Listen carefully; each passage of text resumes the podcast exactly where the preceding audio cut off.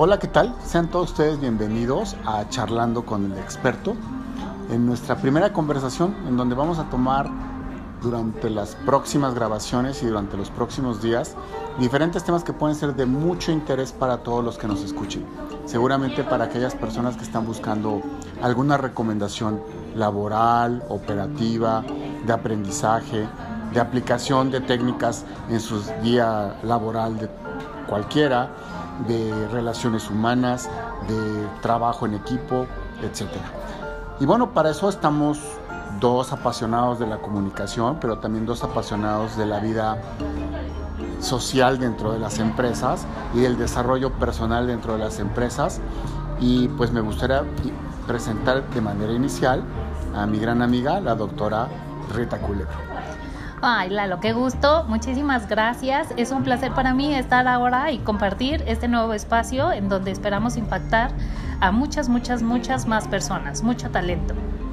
Eh, Rita, yo creo que la intención de esto es que pues convencerles y compartir nuestra experiencia, saber lo que hemos aprendido a lo largo del camino en nuestra vida laboral y poder llevar a nuevas generaciones y a personas, a muchas personas que quieran aprender o que quieran saber o que quieran conocer lo que no habían experimentado con anterioridad y sepan y descubran que hay un mundo maravilloso allá afuera en la vida laboral que puede ser importantísimo y necesario en la actualidad. Claro, y yo creo que es muy importante, Lalo, eh, buscar diferentes alternativas o diferentes canales en donde podamos potencializar el talento. Creo que esa es la clave para que incluso no, no pensando desde uno mismo, sino como todos, como mexicanos, como país, podamos seguir creciendo. Y una de las formas es justo compartiendo el conocimiento, compartiendo nuestra experiencia. Hablando de experiencia, Lalo, me gustaría saber para ir entrando en materia. entrando en calor. exacto. ¿Cómo es que decidiste ser lo que hoy eres, hacer lo que hoy haces? O sea, ¿qué, ¿por dónde fue? Porque eh, quiero también comentar, así compartir con todos, que una de las primeras iniciativas dentro de este, eh, esta iniciativa de Charlando con el experto eh, nace de una querida alumna, Vivi que me decía, oye, ¿qué pasa? ¿Cómo, ¿Cómo es que deciden? ¿Cómo llegan a donde están? ¿Cómo hacen lo que hacen los, los grandes, los expertos? ¿No? Claro. Entonces yo tengo uno aquí justo enfrente. Cuéntanos, Lalo. Bueno, eh, gracias por lo de decirme experto. La verdad es que es solamente algunas experiencias de vida, finalmente. Mira, muy curioso. Eh, yo tengo que contarte que me considero primero un médico frustrado eh, hay un tema ahí que siempre la medicina me llamó la atención. Y de hecho, siendo yo muy joven, estando en la preparatoria, yo estaba convencido de que la medicina iba a ser mi camino. Pero las especialidades que yo deseaba estudiar después de hacer la medicina general, los estudios de medicina general, eran yo creo que los más largos, eran cardiología y neurología, y yo veía muy difícil que mis padres pudieran soportarme durante mucho tiempo mantenerme durante un periodo largo y que pudieran ellos ayudarme para cumplir con, la, con, hacer mi carrera. Así que, suponiendo eso, decidí cambiar mi decisión de, de, vocación y carrera y ahí fue cuando decidí convertirme en economista. ¡Wow! Entonces, de medicina nos fuimos a economía, a los números. Claro, hay un pensamiento analítico muy fuerte detrás, y entonces eso impulsa qué carrera, ¿no? También en la que me, gustaría desenvolver. Entonces, fuiste por economía. Me fui por economía. En aquel momento, te estoy hablando de los mediados de los años 80, había un desarrollo económico en el país muy interesante. Estaba eh, en pleno auge el, gobierno de Salinas de Gortari y había un desarrollo. Una gran ilusión, ¿verdad? que tuvimos como eh, mexicanos. un, desarrollo en la parte bursátil, en la parte bancaria. Eh, llegó la generación de los Chicago Boys al gobierno. Eh, las escuelas privadas de economía se convirtieron en un lugar muy interesante. yo decidí por una de las, de las instituciones de, de economía más importantes del país, que es el ITAM porque sabía que tenía posibilidades de desarrollo en lo que a mí me llamaba la atención y algunas personas que conocía, familiares, amigos de la familia, familiares también, eh, influyeron en que yo tomara esa decisión para irme al ITAM y estudiar formalmente la carrera de economía. Aquí también me gustaría preguntarte, tú que eres una gran experta también Ah, y una conocedora de muchos temas, ¿cómo fue tu selección de carrera? Fíjate que es muy, es muy, eh, diría yo, eh, afortunado el, el desarrollo que he tenido, dado que a diferencia de muchos que ya tienen muy claro qué van a estudiar y después una maestría, una especialización ¿no? en algún área, yo no lo tenía, no lo tenía claro. Entonces yo estaba muy contenta por la vida, en una burbuja rosa, muy hermosa. Me quedó claro desde el principio que no podía estudiar medicina, que fue una de las primeras iniciativas. Y esto pues porque ya traía una carga dentro de varios familiares, entre ellos mi papá, pero me desmayo con la sangre. Entonces no hay forma, no hay forma. Ahí no pude entrar. La medicina quedó La descartada. medicina quedó descartada. Y, y así como tú, dije, bueno, pues ¿cuál otra área dentro de que, que implique? Y es que elijo ingeniería industrial y de sistemas y entonces empiezo a gratamente a darme cuenta que era un área en donde podía impactar no solamente a, a las organizaciones, sino directamente a las personas. Y eso es algo que me ha apasionado a lo largo del tiempo. Y hoy estamos hablando justo, ¿no? Nuevamente de, de ese núcleo importante, las personas. Totalmente de acuerdo. Pero, a ver, yo creo que aquí le pasa a las generaciones actuales como nos pasó a nosotros. De Claro. repente, una de las elecciones más importantes de vida la hicimos pues un poco a ciegas. Sí, Un poco por recomendaciones. No necesariamente teníamos la certeza de que esa fuera nuestra vocación. Y es muy probable que cuando hubiéramos, en el momento que hubiéramos elegido nuestra carrera, a lo mejor cuando empezamos a darnos cuenta de trabajar, muchos temas cambiaron. Y a lo mejor hasta descubrimos que no necesariamente la carrera que habíamos elegido era la que realmente queríamos y a lo mejor hemos pensado en otras cosas más. ¿Qué Sí. te- no sé si a ti te sucede. sí, sí, claro. Lo vi y, y bueno, de inicio, o sea, yo escogí entre N cantidad de folletos de, de la oferta que tenía la universidad y elegí uno. Eh, pero eh, por eso insisto, ¿no? Tuve suerte, pero no siempre tenemos suerte.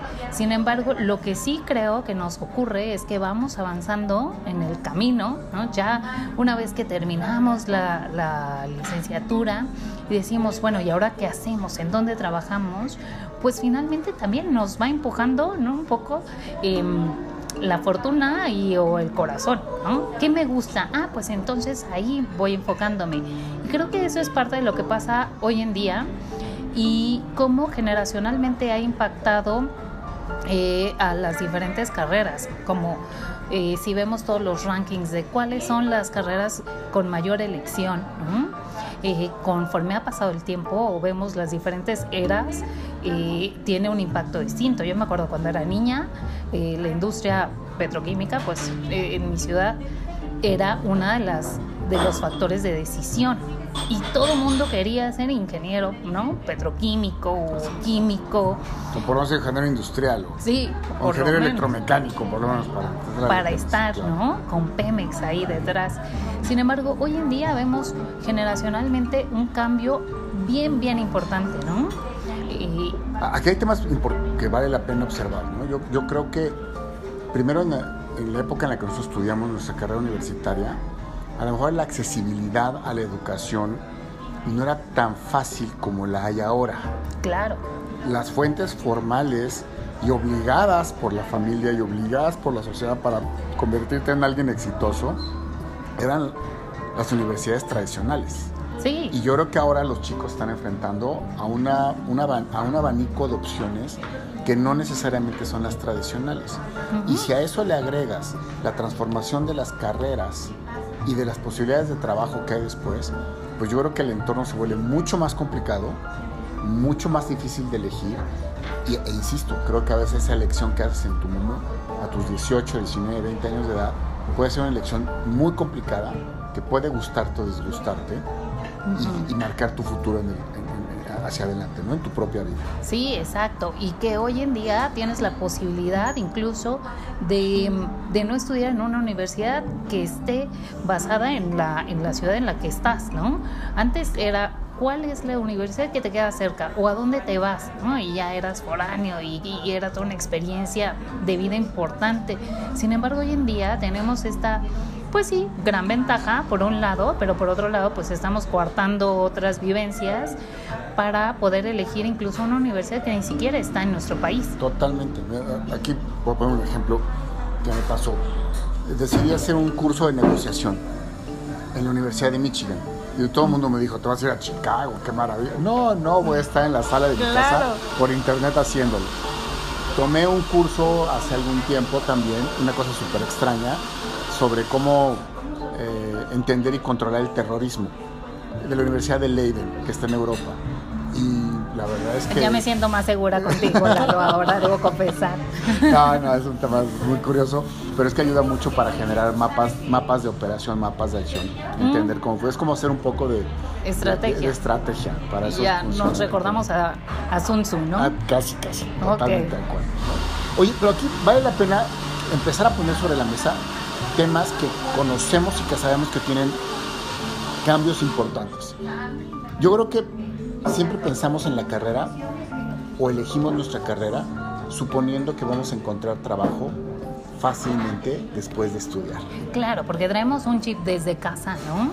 Vas a estudiar y entonces cuánto vas a ganar, en dónde te vas a desarrollar y tenemos carreras, ¿no? Como eh, según el Instituto Mexicano para la Competitividad, que eran las mejores carreras o por elección y que tenían que ver con finanzas, banca, seguros, medicina, ingeniería mecánica, metalúrgica, construcción, ingeniería civil, arquitectura y urbanismo, por mencionar algunas y que hoy si, nos ponemos a analizar en dónde está el grueso de la población eh, en estas carreras. ¿Y cuánto se ha transformado la sociedad en ese sentido? O sea, yo cuando acabo, escuchando este, este listado me doy cuenta que parecieran como las carreras muy tradicionales, no digo que sean malas, pero la pregunta es, ¿hay espacio para todo el mundo en esas carreras? ¿Están suficientemente bien pagadas? ¿Te vas a nutrir lo suficiente para que en tu vida profesional te consideres exitoso y lo suficientemente nutrido para buscar una especialidad o para desarrollarte más en el territorio que tú escogiste, yo ya no estoy tan seguro que esas carreras en este momento te ofrezcan la solución que tradicionalmente las familias mexicanas y quizá en otros lugares de Latinoamérica y del mundo obligaban a los hijos a estudiar. Sí, no, y, es radicalmente distinto, Lalo, porque fíjate que incluso mi trabajo de investigación del doctorado tiene que ver con estas carreras y estas elecciones que, tenemos, ¿no? Y que no eh, están alineadas con una estrategia de desarrollo nacional. Eso es un, elemento importante. yo no quiero sonar a un crítico ácido, pero creo que hay una disociación entre las instituciones educativas y las necesidades sociales y económicas de un país. Yo creo que no todas las instituciones educativas están pensando en el futuro, sino que están pensando un poco en el presente y a lo mejor siguen ancladas en el pasado. Y eso hace que la elección para los nuevos estudiantes o quien, quiera elegir una carrera les sea más complicado cuando hay un entorno muy nuevo, inclusive la situación actual sanitaria transforma, porque eso ha obligado a que haya nuevas carreras que ya en algún momento se estaban desarrollando, pero que ahora a lo mejor están explotando literalmente nuestra cara en un desarrollo completamente novedoso que yo creo que muy pocas personas esperaban y quizá entendían. Fíjate que creo que, bueno, por un, por un lado puede ser sí, estoy de acuerdo contigo, pero por otro lado también creo que los mecanismos de las instituciones o los que, lo que hemos establecido como, como la validez, ¿no? Es lo que limita que sea mucho más ágil este cambio o esta transformación. Estoy hablando que eh, para que tú generes un programa de cualquier nivel, ¿no? Licenciatura, maestría, doctorado, etcétera, debe cumplir con ciertos requisitos evaluaciones, experiencia, etcétera, etcétera, detrás. Y entonces no resulta tan ágilmente ¿no? cambiable para que tengas un reconocimiento de una entidad por parte de nuestro gobierno y eso es lo que yo creo que nos hace mucho más lentos al poder eh, cambiar ¿no? o sacar otros otras carreras nuevas que hoy sí como como bien dices esta eh, situación que vivimos ya poco más de un año ¿no? con, con, la pandemia, nos ha obligado a enfocarnos en otras habilidades, en otros conocimientos, en otros saberes que no necesariamente los tenemos en una institución educativa. Convencional, educación educativa convencional.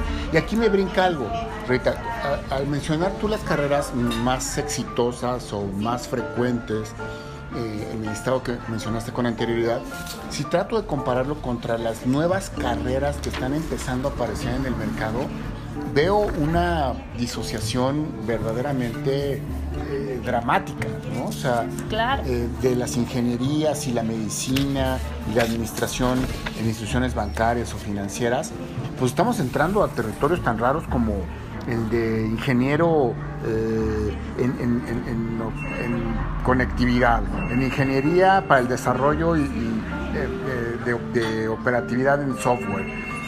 estamos entrando en temas de desarrollador de JavaScript, estamos entrando en especialistas de ciberseguridad, estamos entrando a científicos de datos y están generando esto ideas que no necesariamente estaban perfectamente estructuradas y que hay nombres que inclusive suenan súper extraños, ¿no? Como ingeniero de full stack, eh, ingeniero de datos, ¿no? Antes pensábamos en ingeniería y pensábamos en ladrillos y cemento. Y ahora hay ingenierías de un montón de cosas y de temas que a lo mejor hasta nos daban miedo pensar en su momento. Una ingeniería de datos seguramente tiene una cantidad enorme de estadística y matemáticas y se van dando, y vamos descubriendo que hay habilidades y conocimientos que no necesariamente fueron desarrollados en su momento para nosotros, que no estoy muy seguro si lo estamos desarrollando también para las generaciones venideras, pero que los nuevos requerimientos laborales y los nuevos requerimientos de profesiones sí lo están pidiendo. Claro, porque hoy, por ejemplo, vivimos una etapa en la que estamos tan conectados. Hiperconectados que en nuestro en nuestro ayer, Lalo, ya, ya me siento como aquellos ayeres de... ¿no? Yo me acuerdo, mi papá decía, cuando en 1900, y ya yo decía, Dios, cuando yo hablé así, y ya hablo así. Ya estamos hablando así, ya estamos hablando, así. me incluyo. Sí, entonces, pero bueno, eso está padrísimo porque podemos aportar, ¿no? Sobre lo que nos ha pasado. Porque queda algo muy, muy, muy vigente. La elección de nuestras carreras siempre es como un salto al aire, un salto al vacío. Es como, como un momento, es una, es una decisión de vida tan importante. Y yo creo que esa, esa misma incertidumbre que tuvimos nosotros en el pasado, yo creo que también, como lo dijo tu estudiante, tu alumna, ya no sabe muy bien, y yo creo que ha de causar hasta angustia, cuál es la mejor decisión que puede hacer ella, porque es una decisión de vida elegir tu carrera. Sí, sí, es una decisión de vida. Sin embargo, también algo increíblemente positivo es que tenemos una gran oportunidad de explorar y de abordar otros temas. En nuestro ayer, eh, dentro de estas carreras o estas elecciones que antes mencionabas, eh, se reducían a ingeniería y sistemas o licenciatura. No, ya quien era licenciado en informática, pues ya ah, había también pleito con los de sistemas, ¿no? Sin embargo, es como si hiciéramos un gran zoom y entráramos a la célula, ¿no? A un conocimiento mucho más Regresando a, la medicina que, se nos frustró, ¿no? Ahí, ahí, ese, momento en donde exploramos. Y si hoy hablamos de una ingeniería en inteligencia artificial es porque es lo que hoy necesitamos, ¿no? O estamos viviendo. de datos. Sí, y, y, te acuerdas, bueno, yo me acuerdo cuando el internet y te conectabas y era así como muy lento. Y, era horrible. Y hoy en día lo tenemos tan a la mano que generaciones muy, muy tempranas están usándolo, están aprovechándolo. Eso es maravilloso. Pero por otro lado también creo que hace falta como un sentido, ¿no? Y, eso es uno de los elementos que creo que no debemos de perder jamás de vista, porque podemos estar analizando datos. Ah, para, ¿Para qué? Exacto. O sea, tener el dato sí, tener muchos datos puede ser maravilloso, pero si no sabes cómo utilizarlos, pues se vuelven realmente información inútil o vacía o, o, que no te permite ningún desarrollo de nada. Tocaste un punto que me parece también crucial. Yo alguna vez escuché a alguien que trabajó en el desarrollo de,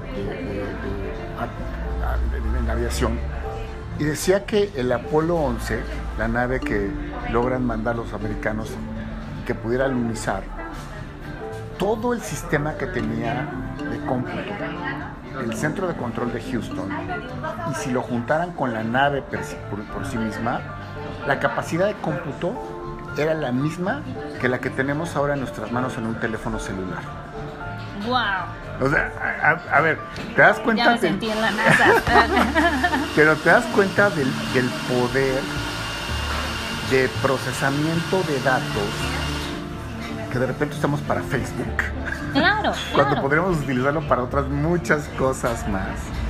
Y, el análisis detrás, ¿no? Por eso es que creo que también es importante mm, no perder de vista nuestros valores, no perder de vista que, que si bien hoy tenemos conocimiento, lo tenemos que aplicar y orientar para servir a la población, no para servirse de la población. Y es ahí en donde si tienes mayor alcance hacia esta información, pues necesitamos hacer mucho más por nosotros mismos y no tan enfocarnos en dónde está un beneficio, porque cuál es la carrera o cuál es la tendencia o en dónde obtengo mayores recursos eh, con el menor esfuerzo.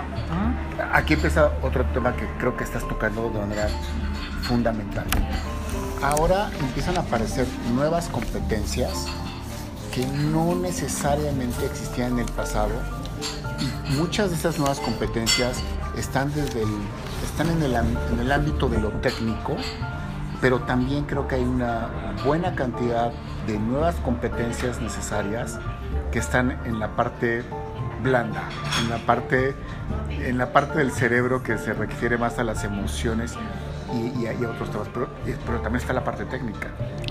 Ahí hay todo un issue. Yo creo que ahí es lo que quizá debamos de recomendarle a las nuevas generaciones que empiecen a entender cuáles son las nuevas competencias y conocimientos y habilidades que tienen que empezar a desarrollar antes de elegir una carrera. No sé si opinas lo mismo que yo. Claro, y tiene que ver con cómo soy y el conocerme, ¿no?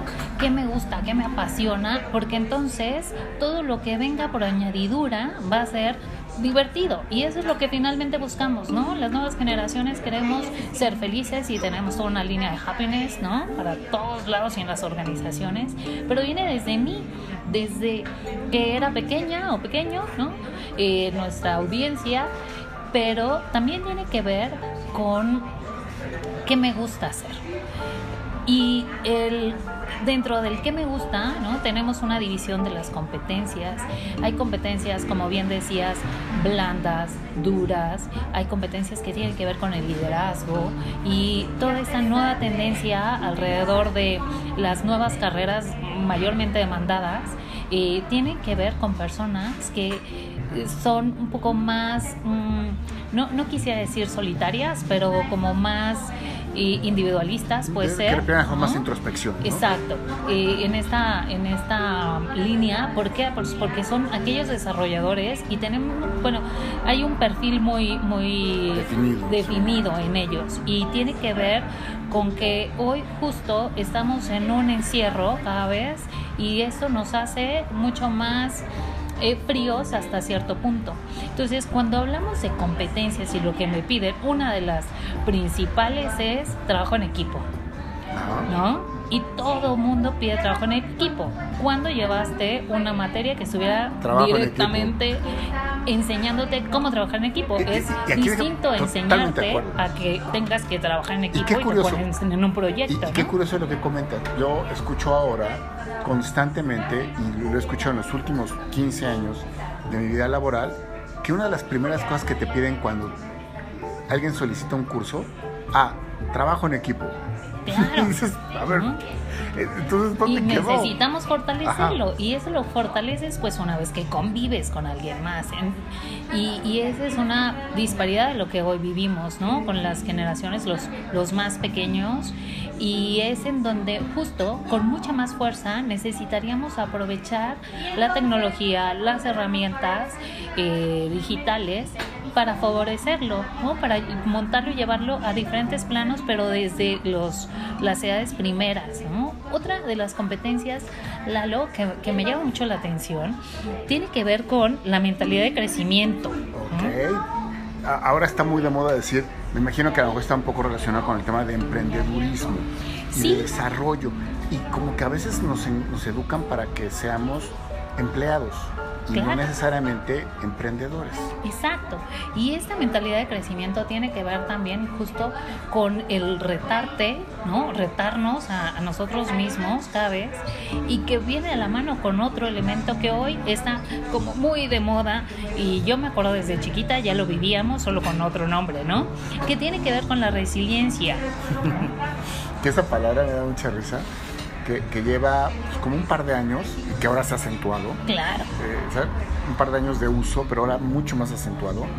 Pero oye, yo creo que las generaciones que vivimos el temblor del 85 en Ciudad de México, o que hemos vivido alguna desgracia natural en alguna otra parte del país, o que vimos la caída del muro de Berlín, yo creo que hemos sido increíblemente resilientes Claro. a ese tipo de cosas, ¿no? Por supuesto, y no lo veíamos, ¿no? Hasta que hasta que estás adentro. Hasta que te atropellaba la ola. Y hoy ah, también hay otro término muy, muy interesante, ¿no? Que se me hace estas generaciones de cristal, ¿por qué estamos Claro. cubriendo tanto, tanto, ¿no? O queremos proteger de más y entonces no dejamos que, que vivamos, que experimentemos y... Que aprendan y en cabeza propia. Exacto, ¿no? O sea, no hay de ninguna forma que podamos proteger a nadie si, si esa persona no lo vive, porque entonces no lo comprende. ¿no? Claro. Y, y seguramente también es el resultado de cambios sociales y familiares que, por ejemplo, yo creo que un tema de la generación de cristal en la actualidad es que estar los padres tan ausentes porque trabajan ambos, Sí, A lo mejor es un tema- necesita, ¿no? exacto, es una manera de, de- de demostrar su cariño y afecto por la familia o por los hijos, tratando de sobreprotegerlos. Y yo creo que eso a lo mejor en un momento determinado no está ayudando a que los chicos tengan una experiencia mucho más de vida real, porque la vida real sigue allá afuera. Claro, y te vas a caer y te vas a romper, ¿no? Y tienes que levantarte y tiene que ver con otra de las competencias mayormente demandadas por las organizaciones y que muy pocas veces o en muy pocos espacios tenemos la oportunidad de desarrollar, que es inteligencia emocional. ¿Qué me dices de eso? Mira, crucial. Mira, yo creo que uno de los grandes, grandes problemas empresariales en la actualidad, y yo creo que desde mucho tiempo atrás, eh, que a veces que pega dramáticamente en la eficacia y eficiencia de, las- de los procesos empresariales, es precisamente la ausencia de inteligencia emocional.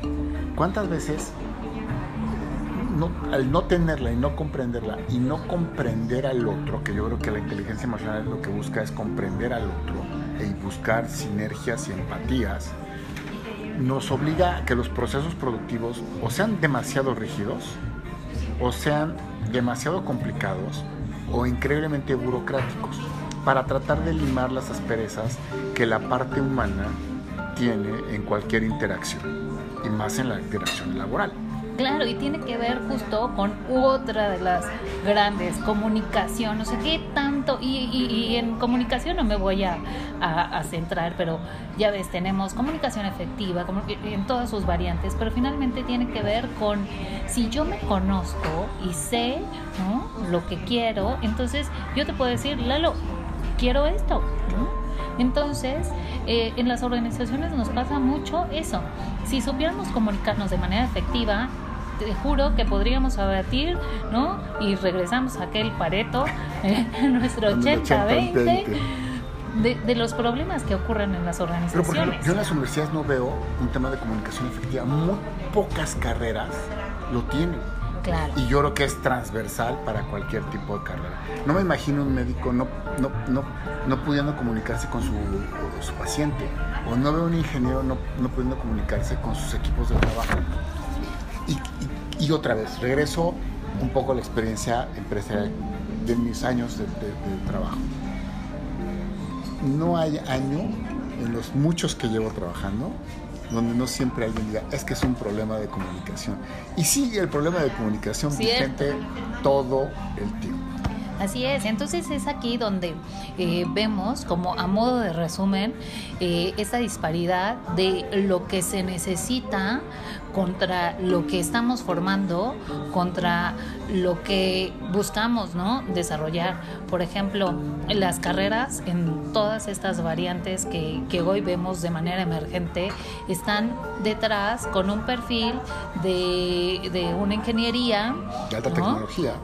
De Exacto. tecnología. Y, y en las ingenierías es en donde menos tenemos este soporte para formar estas competencias. Totalmente de acuerdo. Yo te propongo algo ahorita, a ver qué te parece. ¿Qué te parece? Hacemos una pequeña pausa, tomamos un poco de aire y regresamos en- a- pasando esta pequeña pausa para hablar de recomendaciones que le haríamos a la gente hablando de las carreras que ya sabemos que son importantes, las carreras que están siendo emergentes en este momento, las competencias que creo que deberíamos de tener y algunos otros conocimientos y tips más que le puedan servir a las personas que nos escuchan. Me parece fabuloso, Lalo. Vámonos pues.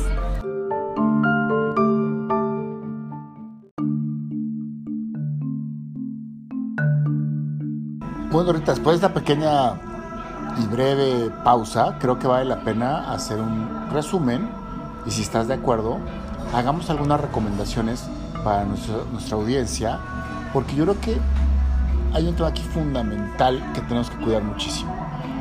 Al elegir tu carrera, estás haciendo una elección de vida.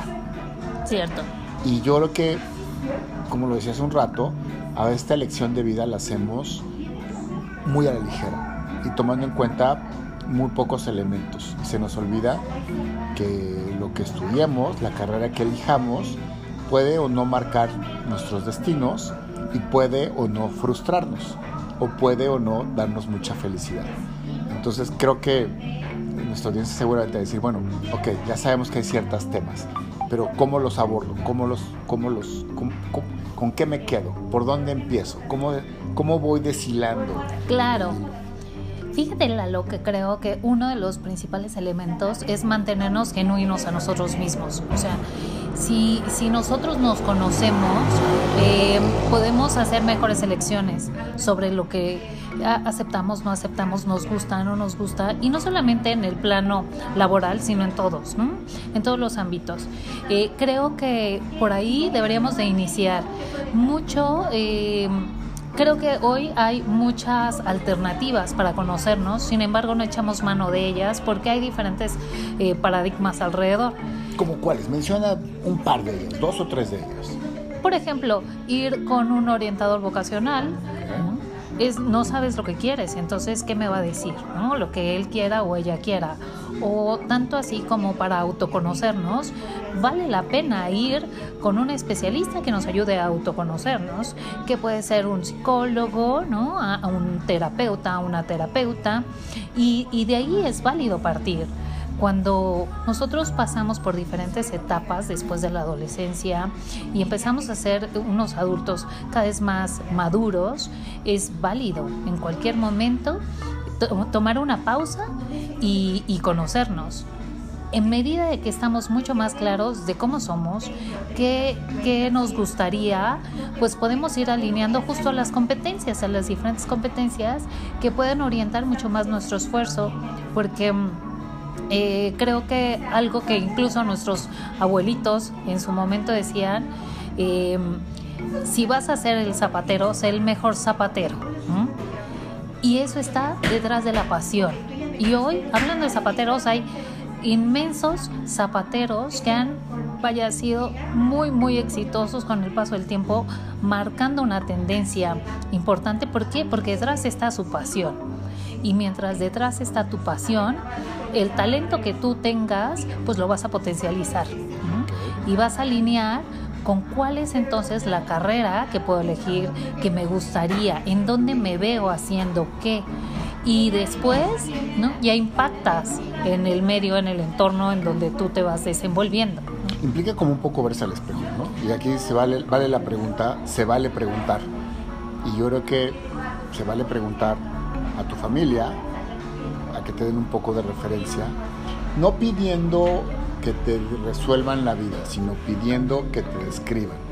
para tú entenderte mejor, ¿no? Porque autoconocerte, como tú lo mencionas, se convierte en un factor importantísimo para descubrir tu vocación, descubrir tu pasión y descubrir lo que tú bien dijiste, que te gusta o no te gusta. Claro, y este es un elemento, sin embargo también tiene que ver con el entorno en donde te desenvuelves, ¿no? Para que estos elementos eh, tenga eh, pues mayor soporte. Y si no estás en el medio, en el lugar en donde tendrías un mayor potencial, vaya, hay que movernos, hay que movernos. No necesariamente es que nos tenemos que mover físicamente de un lugar. hoy tenemos muchos, muchos canales. Claro, hoy, hoy en día nos estamos moviendo a través de este medio, este canal. Está fabuloso. Entonces, sí pueden ser todos los chicos y chicas que hoy, ya sea que están por empezar alguna carrera, alguna licenciatura, o bien están terminando y dicen, ¿y ahora qué? Porque si ya estudié algo porque estaba complaciendo a alguien más, pues también es momento, es momento de, retomar el camino y hacer lo que realmente te apasiona. Temas como cómo descubrir las nuevas necesidades que hay en el mercado laboral y por consiguiente lo que se tiene que hacer para resolverlas o adquirirlas en el campo educativo. Porque hay un montón de cosas nuevas. Mira, leía ah, también hace poco a Andrés Oppenheimer en un libro que se llama Sálvese quien pueda, donde decía que cerca del 30-40% de los trabajos que van a suceder o se van a requerir en los próximos 20 o 25 años aún no existen. Claro. Eso habla de que va a haber una novedad, así una ola gigantesca de novedades que no esperábamos ver y que seguramente la vamos a ver. Es cierto, es cierto, y por eso tiene que ver con eh, esa autogestión, ¿no? Voy a aprender o quiero aprender algo más y entonces ahí tengo todas las herramientas al alcance para seguir desarrollándonos. Entonces tampoco nos sintamos limitados por cuál es el área en la que quiero desarrollarme, porque también podemos observar hoy en día que, grandes personas que han sido exitosas o catalogadas como exitosas por eh, diferentes em, eh, rankings tiene que ver con que están en una amplitud de conocimientos, no están solo clavados en un segmento. Y entonces... En más conocimiento horizontal que vertical. Exacto. Entonces, por eso tampoco te sientas y hoy te, te, encajonaste en alguno, pensemos, ah, bueno, estudié arquitectura porque y, y, es, y esto realmente no me gusta, pues no pasa nada si das vuelta a la hoja y haces otra línea, otra línea que pueda ser a lo mejor mucho más eh, separada la arquitectura, pero finalmente todo, todo te va a servir. Siempre he pensado que la carrera te forja una manera de pensar, pero no necesariamente una manera de sentir. Y creo que esto ayuda a que en el futuro lo que hubieras tomado como elección de, educación eh, académica universitaria, eh, te permite entender mejor otras cosas y que tienes que estar siempre abierto. Vaya, yo soy un economista que hizo mucho marketing, ¿no? Y cuando les, les platico que estudié economía nadie me la cree, porque dicen, bueno, es que tú vienes de un mundo completamente diferente. Y me costó tiempo descubrir que marketing, marketing es microeconomía en su más pura expresión. ¿Sí? ¿Sí? Y, y, cuando lo explico, dicen, ah, es cierto y seguramente esto pasará con otros muchos conocimientos y carreras. Claro, y creo que eh, algo que nos deja como gran experiencia y, gran base eh, en, cualquier licenciatura que, hayamos estudiado es la capacidad de investigación. Entonces, eh, y, y considerando que todo lo que sigue es nuevo, pues ¿qué más tenemos? La mejor herramienta. ojos y, oídos abiertos. Así que no, no debemos de sentirnos frustrados en ningún momento, al contrario. Totalmente. Nos quedan muy poquitos minutos para poder cerrar. Si tuviéramos que dar tres recomendaciones muy puntuales a los jóvenes en la actualidad, muy puntuales, en frases muy cortas, en bullet points, como dirían por claro. ¿cuáles para ti serían? Para mí sería, uno, conócete, Dos, sé genuino, sé genuina, sé leal a ti mismo o a ti misma. Y el tercero, aunque parezca muy trillado, sigue tu pasión. La pasión es lo que nos va a ayudar a, movernos en diferentes eh, lados. Incluso cuando en algún momento estaba yo trabajando y era día completo de trabajo en una de las organizaciones en las que aprendí más, debo decir, habían días en los que no dormía absolutamente nada llegaba, me bañaba, me iba y otra vez, ¿no? Claro que ahí envejecí todos los años de la vida, ¿no? Eres una mujer muy joven, no digas eso. pero, pero, ¿sabes qué? Me, me encantaba, me apasionaba, entonces ese era mi motor. De lo contrario, híjole, ¿no? Sería una carga más allá que el, que el pípila, ¿no? Totalmente de acuerdo. Yo agregaría una cuarta a estas tres que acabas de decir. Y, y me parece una sugerencia muy práctica y, y que hago una retrospectiva y, me doy cuenta que a mí me funcionó por lo menos. Y fue trabajar mientras estudiaba. Ah. Trabajar mientras estudiaba fue descubrir un mundo completamente nuevo y darme cuenta si yo era estaba en la carrera que quería y si la carrera en la que estaba funcionaba para otras cosas más. Y me di cuenta que sí. Entonces, si en la actualidad los jóvenes pueden combinar una actividad laboral, quizá formal o informal, y la pueden combinar con sus estudios, creo que podrían encontrar mucho más fácilmente su vocación o quizá descubrir que tienen que hacer algún pequeño ajuste en la ruta y cambiar lo que tengan que cambiar, porque seguramente eso te va a dar más felicidad. Es más, siempre he pensado que sería muy padre que la gente primero trabajara un tiempo y luego estudiara. Pero ¿qué te parece si dejamos este tema para una siguiente charla y complementamos lo que dijimos? Excelente, me parece maravilloso y fabulosa la, última recomendación, creo que es eh, certera y bueno, pues esperamos que todo esto les sirva en charla con el experto desde Mozoboy. Pues así fue, charla con el experto hoy eh, en una deliciosa cena también en un lugar maravilloso llamado Mosto Boy aquí en Cholula, Puebla. Y bueno, como dirían por ahí algunos músicos muy conocidos, pues de Cholula para el mundo, ¿no? Fácil, fácil. Rita, nos vemos en la siguiente ocasión. Un placer, gracias. Bye bye, cuídense. Bye.